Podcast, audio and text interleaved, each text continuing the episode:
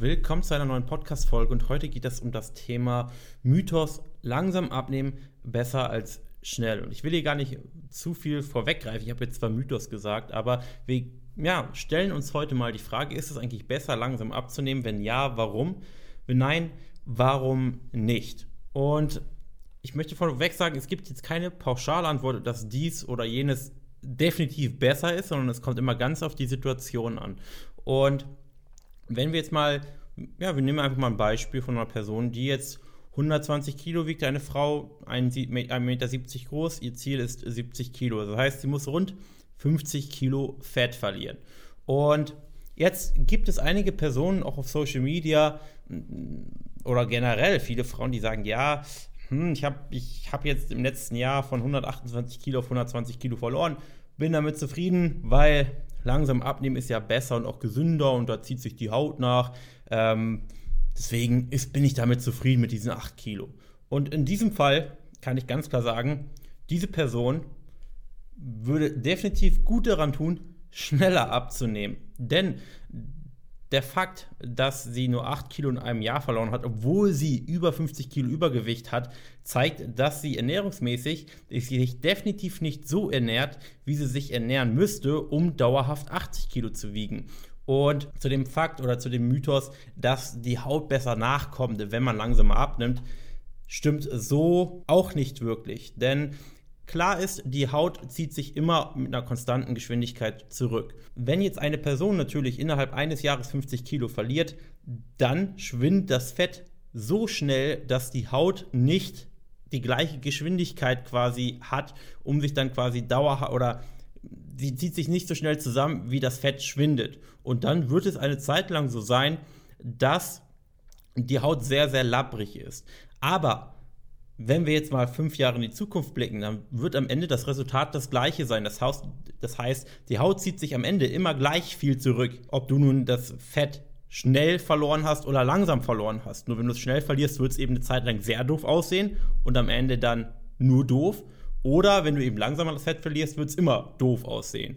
Und die Haut wird sich nie ganz zurückziehen, wenn du 120 Kilo wiegst und jetzt nicht gerade erst 18 Jahre alt bist, sondern schon 25 aufwärts, dann wirst du immer etwas lose Haut haben. Daran kann man eben nichts ändern. Aber das ist so der erste Mythos. Und das zweite ist, man sagt ja, schneller Fett verlieren ist ungesünder. Nee, ist es nicht zwangsläufig. Natürlich sollte man darauf achten, wenn man mehr Fett verliert, dass man dem Körper trotzdem alle Mikronährstoffe gibt, die er braucht oder generell auch Makronährstoffe, genügend Eiweiß, genügend Fett gibt und das, was er eben braucht.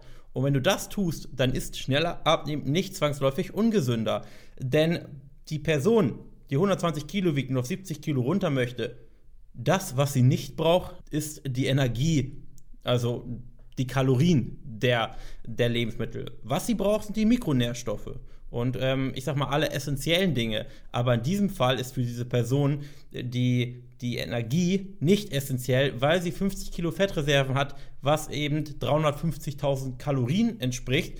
Das heißt, diese Person könnte rein aus, ja, aus Energiehinsicht 200 Tage ohne Essen überleben, ohne Probleme.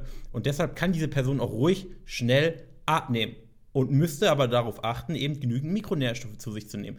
Diese Person kann auch langsam abnehmen und trotzdem ungesund abnehmen, wenn diese Person den ganzen Tag Weizennudeln isst und Burger isst, im Kaloriendefizit ist, dann würde sie diese Person auch abnehmen, trotzdem aber sehr ungesund abnehmen. Das heißt, die Höhe des Defizits spielt nur sehr bedingt eine Rolle. Der nächste Aspekt ist, den man beachten muss, Personen, die 120 Kilo wiegen, sind halt, oder das ist jedenfalls meine Erfahrung, sind halt sehr schnell demotiviert, wenn sie nur ein halbes Kilo pro Woche abnehmen, was sehr verständlich ist, weil dann bräuchten sie über zwei Jahre, um 50 Kilo zu verlieren, vorausgesetzt, sie würden wirklich konstant dauerhaft ein halbes Kilo verlieren. Aber die Realität ist, wenn man mit 120 Kilo ein halbes Kilo pro Woche verliert, ja, wo will man da hin? Da würde man mit 90 Kilo 100 Gramm die Woche verlieren. Und dementsprechend muss man klingt jetzt hart, aber schon definitiv über ein Kilo pro Woche verlieren mit 120 Kilo, wenn man jemals daran denken möchte, später dann auch die 80 Kilo zu erreichen.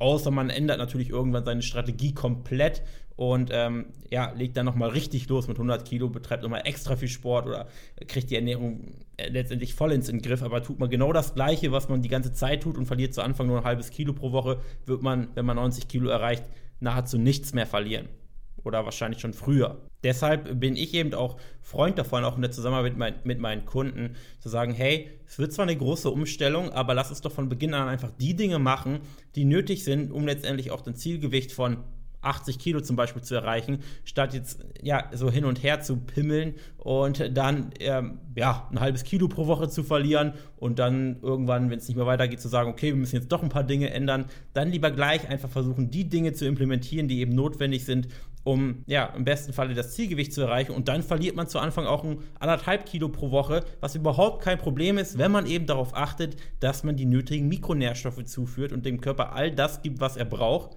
und das, was er nicht braucht, das heißt, die, ja, die, die Energie an sich jetzt nicht komplett weglässt. Keinesfalls eine 500-Kalorien-Diät ist nicht sinnvoll, weil da hättest du einfach auch nicht genügend Mikronährstoffe, die du zuführen könntest. Aber jetzt keine 1600 Kalorien mit 300 Kalorien Defizit, das ist eben sehr, sehr unsinnvoll. Dann ist die nächste Sache, wo man jetzt eben ja, mal ein Argument find, oder findet, was eben dafür spricht, langsam abzunehmen. Und das ist dann der Fall, wenn du schon sehr, sehr schlank bist und eben noch die letzten Kilo, die letzten Fettreserven verlieren möchtest.